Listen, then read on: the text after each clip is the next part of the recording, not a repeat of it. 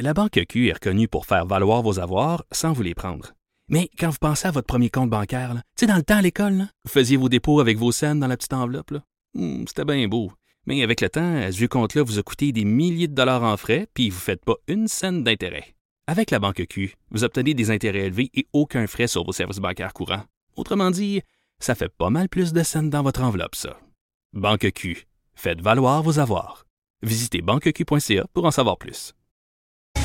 Je disais un peu plus tôt euh, cette semaine que le président Trump avait vraiment jeté un pavé dans la mort, qu'il avait ébranlé les colonnes du temple. C'est euh, assurément, assurément le cas. On va Ouais. discuter de ça avec notre collègue Luc Laliberté, spécialiste en politique américaine. Salut Luc. Oui, bonjour Jonathan. C'est, il a eu un effet euh, fort important sur ce qui s'est passé dans les 72 dernières heures, le président américain quand même. Ben écoute, le, le, le- on, on a puis on donne parfois l'impression de s'acharner, mais c'est- difficile de, de supporter ou d'endosser tout ce que pu faire le président Trump. Et il y a, y a du bon et du moins bon là-dedans. Mais sur la scène internationale, pensons à l'Europe, pensons aux compagnies aériennes, pensons aux assureurs, pensons à nos propres frontières.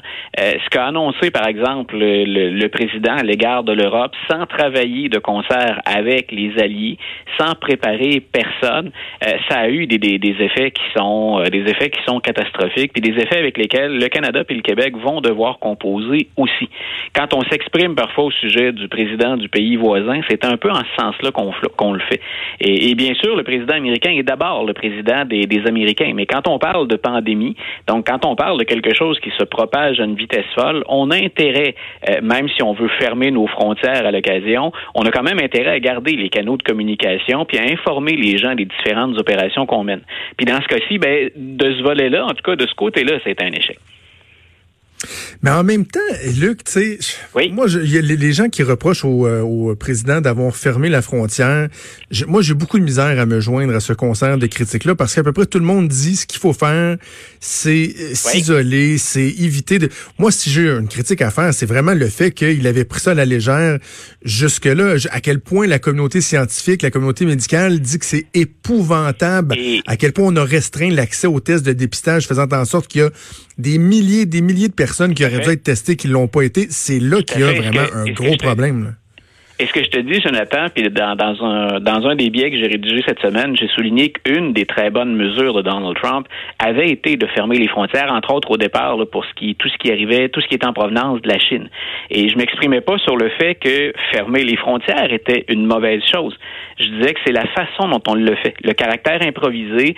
Et écoute, quand on quand on est le président des États-Unis, tu imagines le nombre de personnel, de, de gens qui sont autour de toi, le nombre d'experts, les gens qui, dans un claquement de doigts, sont prêts à acheminer de l'information puis à entrer en contact avec d'autres agences ou encore d'autres dignitaires, d'autres diplomates puis d'autres chefs d'État.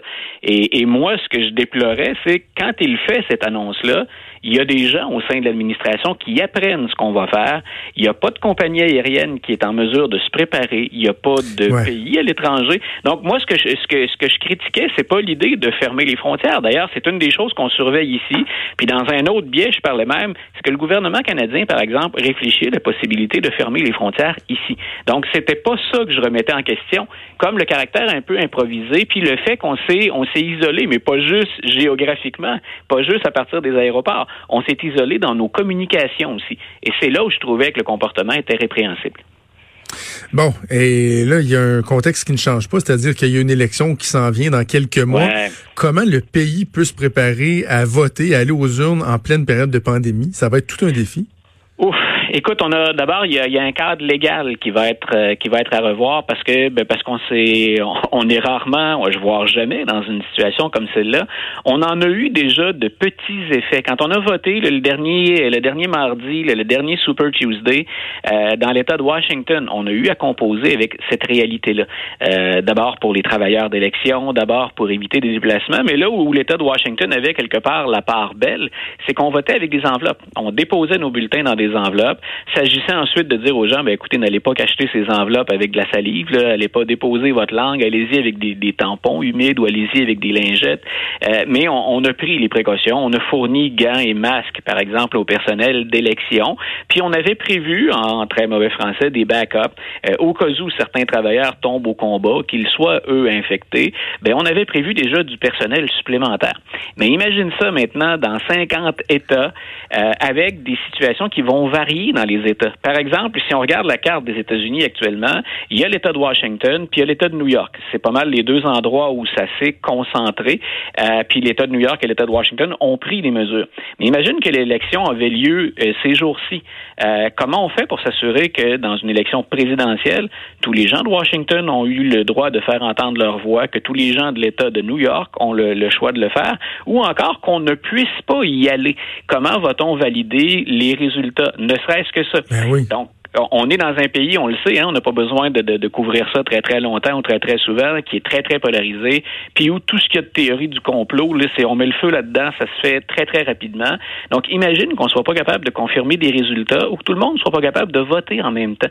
Donc on est en train de réfléchir à prolonger les heures, par exemple dans les bureaux de scrutin, de s'assurer que ben on est capable de fournir le 3 novembre des résultats qui sont probants, des résultats qui sont fiables. On est en train de prévoir du personnel accru euh, donc, on est en train d'essayer de, pallier ou de prévoir ce qui, somme toute, est à peu près impossible à prévoir parce qu'on ne sait pas où ça va mener euh, la, fameuse pandémie, puis dans, chacune des régions, comme si on va réussir à endiguer le mal avant ça. Peut-être qu'on prépare le pire en se disant, puis c'est un peu ce qu'on nous dit de notre côté aussi, c'est possible qu'il y ait une accalmie, le printemps, été, que tout ça se tasse un, peu, euh, mais en même temps, il faut le prévoir, il faut le prévoir d'avance et les membres du Congrès réfléchissent à ça actuellement. Parce que le cadre législatif, il y a des flous, il y a des vides, et ces vides-là, ben, c'est tout le processus démocratique qui va en dépendre. C'est la fiabilité, la probité des, résultats qui, qui est la résultante de tout ça. Et, j'en discutais hier avec John Parizella, puis euh, corrige-moi si je me trompe euh, en, tant qu'historien que tu es, mais la date d'élection, ça n'a jamais été changé ou modifié ou perturbé euh, aux États-Unis. Est-ce que est-ce que ça commence à être évoqué, ça, cette possibilité-là, que le processus électoral pourrait être vraiment perturbé à un point tel qu'il faudrait voir ce qu'on fait avec ça? Il n'y a personne qui a évoqué ce scénario-là encore. Euh, on peut imaginer un scénario catastrophe où effectivement la, la, seule façon ce serait de dire écoutez on suspend ça. Euh, on a eu des présidents par exemple euh, puis on a modifié la constitution après, mais on a eu des situations graves comme la crise économique ou la deuxième guerre mondiale où Franklin Delano Roosevelt avait invoqué ça en disant écoutez je respecterai pas la tradition des deux mandats. Finalement on l'a élu quatre fois. on peut pas être dans cette situation-là maintenant, mais imaginons avec une présidence aussi polarisante que celle de Donald Trump, avec un Joe Biden qui de plus en plus d'ailleurs prend la parole comme s'il était le candidat et qu'il qu'il est le président. Mhm. Imagine qu'on prolonge un mandat de Donald Trump. Euh, à partir de quand on, procède à l'élection, à partir de quand le nouveau président entrerait en fonction? Euh, jusqu'à maintenant, ce qu'on évoque, c'est tous les scénarios pour que l'élection ait lieu le 3 novembre. Moi, j'ai rien lu, vu, entendu encore de, de, de, perspectives aussi sombres que de dire euh, on reporte l'élection du mois de novembre. Luc, on est dans le très hypothétique, là, mais euh, le nombre de personnes qui côtoient M. Trump est assez grand. M. Trump n'a pas fait attention non plus là, dans les derniers jours. Prenez ça pas mal à la légère, j'oserais dire. Euh, mais là, entre autres, un collaborateur de Bolsonaro qui euh, est le président, en fait, du Brésil, qui lui a été testé positif au coronavirus et posait fièrement à côté de M. Trump, a été en contact direct avec lui. Moi, et je en me passant, M. Bolsonaro, euh, on a confirmé que M. Bolsonaro, ce matin, lui, euh, avait passé le test et qu'il est atteint du, du COVID-19. Et tu savais? Euh, je ne l'avais pas vu, celle-là. Il s'était mis, lui, volontairement en quarantaine, M. Bolsonaro. il n'était pas à Mar-a-Lago. C'est son, son, représentant qui est, revenu au Brésil et qui, qui lui a, semble-t-il, transmis le virus. C'est l'hypothèse la plus, la plus intéressante ou la, la, la plus proche de ce qui serait passé. Alors, bien sûr, on se demande maintenant, mais pourquoi le président refuse systématiquement de passer le test euh, et pourquoi il modifie pas ses habitudes. c'est ça. Et, ce qu'on dit, grosso modo, ici, on peut reprocher autre chose à M. Trudeau. Là, il est, il est comme bien des, des, des meneurs soumis à des, à des critiques et à des pressions, mais on a vu que ça avait été sage finalement sa décision, celle de sa conjointe puis la mhm. sienne, que de s'isoler parce que Mme Trudeau, Mme Grégoire, pardon, a la, COVID-19. Euh, M. Trump n'a pas fait ça. Et il y a même un de ses proches qui était avec lui à Mar-a-Lago qui a continué, euh, qui n'a absolument pas changé ses visites et qui a même accueilli des groupes de jeunes à la Maison-Blanche pour effectuer des visites guidées. Donc, on se dit, ces gens-là ont été en contact avec quelqu'un qui est infecté, qui a infecté le président du Brésil. Euh, on sait à quel point ce virus-là, il se propage très rapidement. C'est ce qui le rend plus euh, dangereux ou différent, tout le moins, de, de, la grippe ou du rhume habituellement. Et on dit, ben, il y a quelque chose d'irresponsable dans le message mhm. qu'on envoie à la population. Est-ce que le président a, dispose de, de, de médecins et de scientifiques autour de lui? Bien sûr. Mais en même temps, si le message qu'on envoie à tous les Américains, c'est euh, restez chez vous, lavez-vous les mains, évitez d'être trop près des gens, puis c'est ce que c'est ce qu'on se fait en quatre pour faire avec tous les experts aux États-Unis, puis on a parmi les meilleurs dans le monde. Comment se fait-il que le président américain ne se soumette pas à ce genre de, de, de comportement-là?